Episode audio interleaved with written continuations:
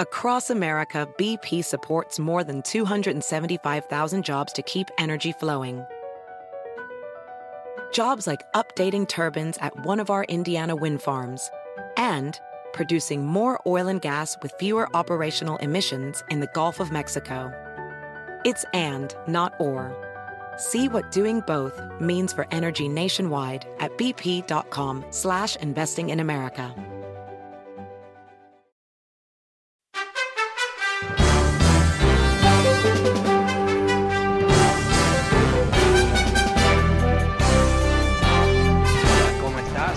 Espuelas desde Washington. Te vengo contando hoy que eh, este fin de semana nuestro queridísimo supremo expresidente casi dictador, ah, siempre una molestia para la democracia, Donald Trump, va una vez más a emerger de su palacio para darnos su visión política. Va a dar un discurso, lo que se perfila como el primero de varios rallies él va a hacer ah, con la intención de ah, afianzar, agarrarse aún más al, Partido Republicano y, ser el que determina quién es republicano y quién no es. Y esa determinación no es simplemente mm, algo así por encima, sino que eh, va a impactar a quién él apoya a las elecciones del año que viene. Ah, dicho de otra manera, él pretende que todo candidato republicano rechace las elecciones del año pasado, rechace la constitución y que se agarre de la gran mentira de que él es el presidente real. Eso es lo que él eh, tiene como visión para Estados Unidos. O sea, eh, recrear el Partido Republicano, el partido de Abraham Lincoln, el partido que fue decisivo en luchar contra la división del país durante la Guerra Civil, ah, para ah, dividir el país, ah, para lograr que el Partido Republicano esté basado en una mentira. Y eso es, eh, por supuesto, eh, más que un, un- un detalle, es algo que tiene a mucha gente preocupada en este país por la, la falta de solvencia política que eso representa, la locura que representa, pero también cuando uno ve los números, ah, y tuvimos varias llamadas en, la- en el primer segmento del programa de, de- de locos trumpistas ya gri- gritando y, y- y acusando y todo tipo de cosas, completamente divorciados de la realidad. Ah, sabemos que eso eh, es más allá de, de algo cuasi cómico, ¿no? Sea, sería cómico si no, no fuese tan serio. Ah, puede representar realmente una amenaza muy importante a la democracia de este país. Bueno, ¿cómo lo ves tú? El número es 844-410-1020. Volvamos a las líneas con Beto. Hola Beto, ¿cómo estás? Buenas tardes. Hola Beto. Ya, Fernando, ¿cómo estás? Te escucho. Bien, gracias. Al- ¿Aló? Sí, ah, Beto, ¿Ah? estás al aire. ¿Cómo te va? Ah, sí. Ah, Fernando, gracias por, por fin entré a tu programa. Mira, Beto, es, es ah, preocupante ah, la situación con, es- con este hombre porque no solamente él, él piensa así de mal, sino todos los que lo siguen, todos los que lo apoyan piensan igual que él. Entonces, ah, eh, es preocupante porque es, son millones, millones que, que no ven el error, que no ven la, la actitud, que no ven la mentira. Y, y es, es preocupante eso de veras. Duda. yo, yo casi podría a- a- apostar un millón de dólares si lo tuviera de, de que todos esos crímenes de que se le acusan a, a, a este hombre eh, podría apostar un millón de que, de que no le van a hacer nada porque son millones de millones la gente que lo que lo apoya y por eso esa es mi preocupación. No Eh, sé bueno. Bueno, eh, ent- entiendo, creo que tu preocupación es, es legítima, que no estamos hablando ¿no? de un, un- un individuo loco corriendo por las calles, ¿no? que, que representa un, cierto riesgo, pero un riesgo que es muy controlable. Eh, él ha infectado a millones de personas con esa, con esa mentira. Pero, pero creo que el año pasado, bueno, desde que Trump fue electo, eh, gente como yo, que lo, que lo vio desde el comienzo como una gran amenaza al sistema político, decíamos lo siguiente, que es, eh, este país es tan sólido que inclusive un maldito presidente no lo puede destruir. Pero más vale que haya un cambio de gobierno después de cuatro años, porque si no, no vamos a poder rescatar el país. Y yo creo que eso es correcto, ¿no? Lo podemos ver ahora.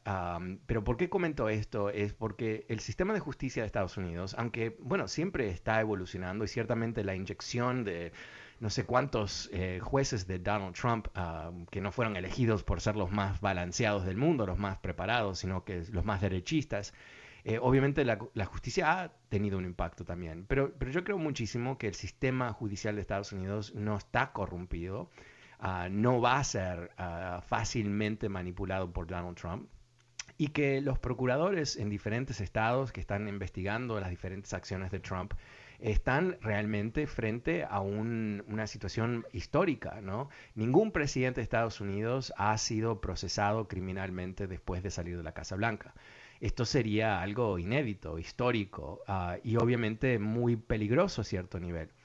Y yo creo que eh, ningún procurador lo va a imputar a Donald Trump, al menos que tengan pruebas para arriba y para abajo, eh, que mm, cualquiera que pueda verlo así fácilmente va a entender que este no es un caso de, de que, oh, no, no pusieron a no cruzaron la T, no pusieron el, punto de suspensión. No, es sobre esos detalles, sino va a ser sobre algo mucho más ah, trascendente y algo que se va a poder entender como un crimen como tal. Porque yo creo que no va a ser solamente un juicio en una corte, que lo va a ser si, si, si ocurre la imputación, sino que es un juicio frente Ah, del pueblo de Estados Unidos, ¿no? Hay, que, hay que creer ah, que los procuradores están haciendo un, trabajo digno y honesto para crear el resultado.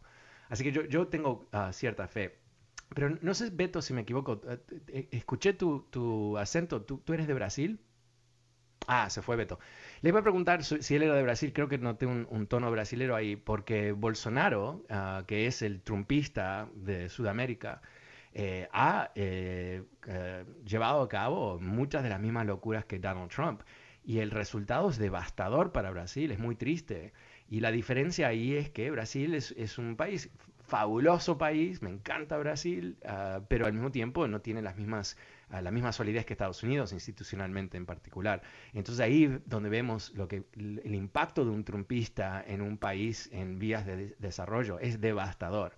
El número de personas que han muerto en Brasil y, todas las muertes colaterales que han ocurrido. Eh, mucha gente murió porque definitivamente no había oxígeno.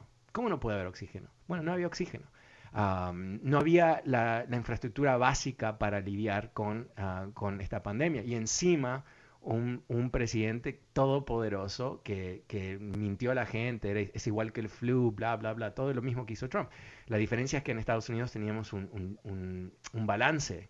Ah, teníamos otras instituciones, teníamos, eh, eh, no, en Brasil hay, no sé cuántos partidos hay, pero hay muchos partidos, entonces no hay un, como un, no es un sistema bipartidario donde siempre hay la otra voz, ¿no? Hay una difusión. En fin, eh, no, no quiero extenderme mucho sobre el tema de Brasil, pero, pero el tema es que nos salvamos eh, en noviembre del año pasado, nos salvamos, ah, pero todavía no, no hemos llegado al otro lado del río, ¿no? todavía estamos nadando ah, ah, y, hay peligro antes de llegar del otro lado del río. Y el otro lado del río es poder salvaguardar, salvaguardiar creo que se dice, eh, las elecciones y la posibilidad que la gente tenga de votar.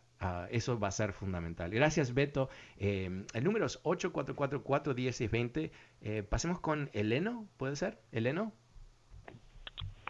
Ah, sí, hola, buenas tardes. Hola, buenas tardes, ¿cómo te va? Sí, un gusto saludarle a todos. Suerte California también. Gracias. Este, no quiero ser antagónico ni tampoco de ninguna manera contra ti, pero quiero darte mi comentario al respecto. Eh, te he venido escuchando algunas veces, ya varios días atrás, he escuchado un programa muy repetitivo de parte de ti, al grado que a veces pienso que he grabado y te quiero dejar en tu mente un comentario que hizo el Divo de México y quizá vas a decir es totalmente independiente, pero no, Juan Gabriel. En cierta ocasión le preguntaron a Juan, Gabriel si él se sentía mal, si hablaban contra él. Y él dijo, no, si la gente habla, habla bien o habla mal de mí. Con eso me conformo porque estoy en la mente de ellos.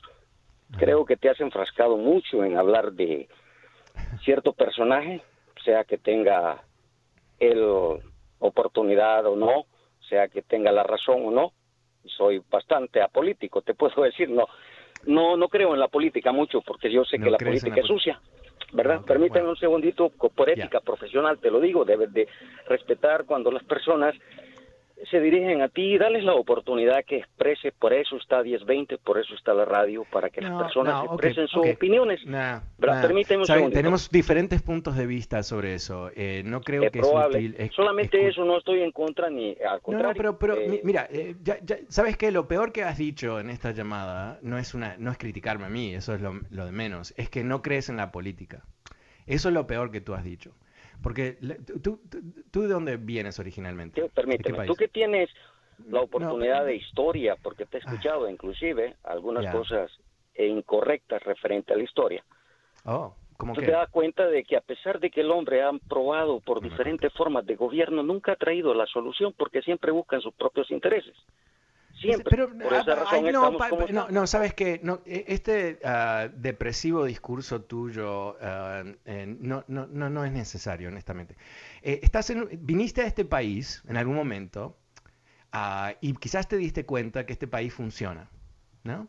Y que este país funciona a muchos niveles y es uno de los países más complejos y geográficamente más grande y tiene más de 330 millones de habitantes. Eh, eh, no funciona mágicamente, funciona por la política. E, es la estructura de este país. Y quizás, no sé de qué país vienes, pero quizás el país de donde tú vienes eh, no funciona, que sería bastante lógico. Yo vine a este país porque mi país no funcionaba en esos momentos. Entonces, ¿qué es cuando no funciona un país? ¿Qué es lo que ha pasado? En parte, es mucho más complejo. Se ha quebrado la política.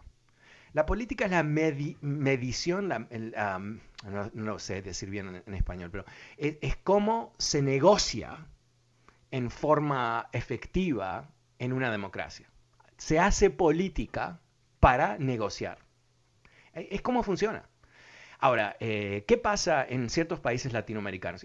usemos México, porque quizás tú eres mexicano y ciertamente mucha gente que nos escucha eh, son inmigrantes de México o descendientes de inmigrantes de México.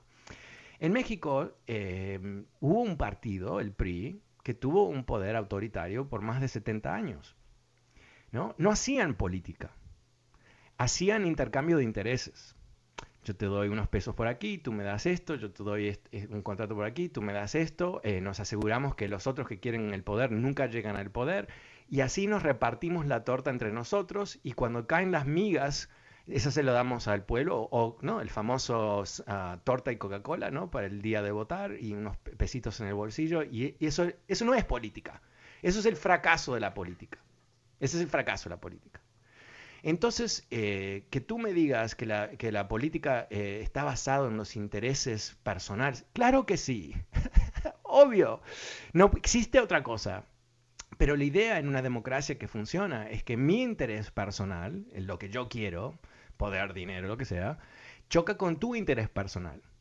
Y vamos a tener que, ¿qué? Usar la política para... yo no voy a ganar todo y tú no vas a ganar todo y yo no voy a perder todo y tú no vas a perder todo. Vamos a hacer política y vamos a resolver estos temas. ¿Qué pasa? Y esto es fundamental, me diste realmente la entrada a hablar de esto. ¿Qué pasa cuando hay un sistema político, en un, un sistema bipartidario, ¿no? dos partidos, donde un partido no cree en la democracia? Te, doy un ejemplo, ¿no? Si la idea de la política es negociar, ¿qué pasa si tu ah, eh, postura es no negociar? y te doy el ejemplo. Los republicanos se rehusan a negociar con Biden sobre un sinfín de temas. ¿Por qué? Porque ellos tienen una regla en el, Senado que los, los, deja bloquear casi todo lo que quiera hacer Biden eh, sin negociar, ¿no? Entonces ahí es lo que ahí tenemos una, situación y perdón y hay más, ¿no? ¿Qué pasa en, un sistema basado en la política en donde un partido miente, pero miente eh, a un nivel eh, profundo, profundo, profundo, profundo, profundo. Eh, no puedes tener un, no puedes hacer política cuando yo digo el 2, 2 más 2 es 4, ¿no? Y el otro dice 2 más 2 es 3. Eh, no, es lógico, no es racional, no puedes negociar sobre una mentira. Pero ¿qué pasa si ese partido está totalmente dedicado a una mentira? Y por último, y esto es muy latinoamericano, ¿no? Eh, siempre en, este país surgen figuras políticas y hay mucho, mucho ah, ah, entusiasmo, dos que, inmediatamente llegan a la mente, ¿no? Es Ronald Reagan, entusiasmó a mucha gente, eh, Barack Obama entusiasmó a mucha gente. Pero esos dos presidentes, que eran dos presidentes exitosos, con mucho poder, nunca se convirtieron en, el líder total de, su partido, donde él determina todo y él decide todo. No, no, no ocurrió eso, no ocurrió eso. Eh, ¿Y por qué? Porque los dos, aunque ¿no? los dos son íconos y son muy populares en su momento y todo el resto, no eran dictadores, creían en la constitución. ¿Qué pasa, una pregunta más, cuando tenemos un partido cuya cabeza piensa que él tiene poderes absolutos? Poderes absolutos. Esto no te lo digo porque yo, es mi interpretación. Él lo ha dicho Inclusive se lo presentaron como una defensa en la Corte Suprema cuando él no quería entregar sus declaraciones impositivas, que él tenía poder absoluto. Y ahí es donde dispara una decisión unánime de la Corte Suprema de Estados Unidos diciendo que no, que no tiene, que no es el caso. ¿no? Entonces, eh, imagínate el riesgo que estamos en un sistema democrático basado en la política que tú no crees, pero yo creo que tú no crees porque realmente no lo has pensado, porque un país sin política es una dictadura, o, es Haití, ¿no? Es un caos total donde hay miseria tras miseria tras miseria, que solamente eh, hay pausa de la miseria cuando cae un huracán y crea muertes masivas y después vuelven a la miseria, ¿no? ese también es un fracaso de la política. Pero yo creo que eh, este es uno de los problemas, años y años, años vengo hablando de esto, de que eh, nuestra comunidad tiene un problema fundamental, porque yo creo que Leno no, no es el único que piensa de esta manera. Yo creo que hay muchos latinos que vinieron a este país con experiencias legítimas, ¿no? Del fracaso de la política en sus países, de corrupción terrible, de, depresión, ¿no? De la, falta de poder, la falta de, poder impactar el sistema. Es, desesperante ese tipo de cosas. Y vienen aquí y, sacan malas conclusiones. Eh, dicen, la política no sirve. Eso es como decir, el agua no sirve. Bueno, depende qué haces con el agua. ¿La necesitas para tomar? Sí, para hervir. Ah, ¿no? Eh, eh, el agua es un medio para hacer cosas, fundamentalmente, y la política también. Entonces yo creo que ese, ese es un gran riesgo, porque lo que, lo que pasa, inclusive cuando alguien me dice, yo soy apolítico, yo digo, ¿y qué? que no, no, piensas? ¿Cómo, ¿Cómo puede ser apolítico? ¿Qué quiere decir eso en un, en un país donde la política o te ayuda o te mata? ¿No? Es, es, una especie de lavarse las manos sobre el, impacto que tiene el mundo real. Pero te agradezco mucho y, te quiero decir, Eleno, que em, eh, tú dices que ni te gusta la política. Este no es un programa sobre la cocina, no es un programa de deportes, eh, no hablamos sobre el arte usualmente, y no, no hablamos de chismes ni de Hollywood. ¿No? Entonces, si tú me escuchas hablar de política, en particular de una de las figuras más importantes de Estados Unidos, no, me gusta, pero no podemos obviar que es uno de los más importantes, me parece que es perder la pista de lo que está pasando, ah, honestamente, en este planeta hoy por hoy. El número es 844-410-1020. Pasemos con Raúl. Hola Raúl, ¿cómo te va? Buenas tardes. Uh, eh, yo no yo nomás lo que quiero decir es de estaban hablando de López Obrador. López Obrador nunca ha trabajado. Él siempre ha vivido del presupuesto de México haciendo sus partidos. Ahora me da risa porque dice no votes por el PRA, no votes por el PRI y todos los demás, cuando su partido está lleno de gente de esos partidos. Por si no sabía, López Obrador hizo el himno del PRI, imagínate. ¿Verdad? Y después el, el, el, siguiente en el, en el mando es del PRI. El, y, si tú le das cuenta, todos los gobernadores y todos los que sean han sido de un, de un partido de otro. Entonces Morena es una sopa de todos los partidos. Así que tú votas por Morena, votas por el PRI, por el PAN, por el PRD, por todos.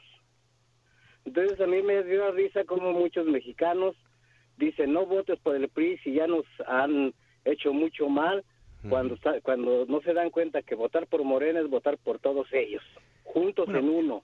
Bueno, pero, pero, también eh, recordemos, yo creo que, que eh, para mí algo muy notable de López Obrador es lo que hizo, no recuerdo si 10 años atrás o 15 años atrás, no recuerdo muy bien, cuando él perdió unas elecciones a la presidencia y después hizo toda una ceremonia falsa en el Zócalo, en, el Distrito Federal, donde se, se autoproclamó presidente. ¿Tú recuerdas eso? Sí, Sí, como no, ridículo. ¿quién, ¿quién, ridículo, ¿no? ¿Quién se imagina hacer tan un, show de ese, de ese tipo? O sea, realmente era completamente ridículo y se puso la banda presidencial y no sé qué más. Todo, todo un show. Yo creo que cuando alguien eh, te muestra, no, esto es un dicho muy viejo, cuando alguien te muestra quién es, crees, hay que creérselo, ¿no? Eh, eh, e, esto es una lección que a mí me ha, sido muy cara para mí. A veces, ¿qué es lo que pasa? Alguien te muestra realmente quién es, cómo piensan, qué es lo que valorizan, cuáles son sus valores. Y, y a veces yo, lo he hecho, he rechazado lo que percibo, porque pienso, no, es una buena persona, ella es fabulosa, no, no le salió bien eso. Y a veces, ¿sabes qué? Yo creo que la gente está confesando constantemente quién realmente son.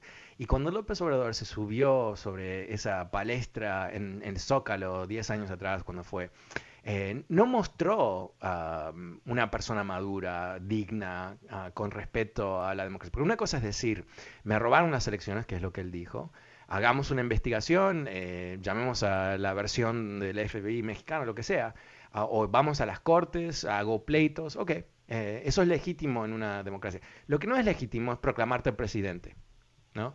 Entonces yo creo que una vez que él mostró esa eh, falta de respeto por el pueblo mexicano, por las instituciones, por la constitución, por las cortes mexicanas y todo eso, no podemos esperar que él se, se va a despertar un día siendo un gran demócrata, ¿no? Eh, por definición.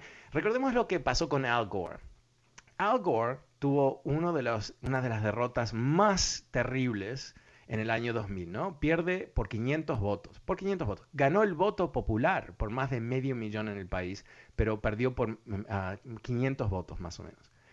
Y fue devastador para el, país, para él. Pero llegó el momento, cuando la Corte Suprema le dio la presidencia a Bush, ¿Qué es lo que él hizo? Salió enfrente de las cámaras y dijo, eh, eh, terminó las elecciones, eh, me hubiera gustado tener otro resultado, respeto las instituciones y le doy mi, ah, me felicito a, George W. Bush, que es nuestro nuevo presidente. Terrible. Y, sabemos que él, o sea, como que entró en una depresión masiva, como te puedes imaginar, ¿no? Perder la presidencia no es un tema menor. Ah, entonces, e, eso es respeto a las instituciones. Comparemos una vez más a Donald Trump, ¿no? Eh, eh, sigue eh, con su mentira de que es, el, que es el ganador y todo el resto. Eso no es una señal de un gran líder, es la señal de un pésimo, pésimo traidor a la Constitución. Es tan simple como eso. pasemos con Luis. Hola Luis, buenas tardes, ¿cómo te va? Hola Luis. Ok, pasemos con uh, Carlos. Hola Carlos, buenas tardes. Y bueno. Hola Carlos. Eh, mira, tú, sí, tú dices que los republicanos son idiotas. Pienso que el idiota número uno eres tú. Y eh, que eres un hijo de los que parió Fidel Castro. Ya, ok. Uh... Ok. Primero, yo nunca he dicho que los republicanos son idiotas. Eh, creo que me he limitado a decir que Trump y la gente que lo rodea ah, son idiotas. Creo que eso es lo que he dicho. Ah, pero, eh, mira, yo, creo que, que cuando eh, tú escuchas una crítica a Donald Trump y lo único que te, que te sale de la, de la boca es que es, eh, el crítico tiene que ser un castrista, un comunista, me parece que has hecho cero esfuerzo para informarte sobre lo que está pasando y que estás atrapado dentro del culto de Donald Trump. Bueno, nos hemos quedado sin tiempo esta tarde. Muchísimas gracias por Soy Fernando Espuelas, recordándote que el... Ah, podcast de este programa está disponible en fernandoespuelas.com, Apple Podcasts y Spotify. Muchas gracias. Chao.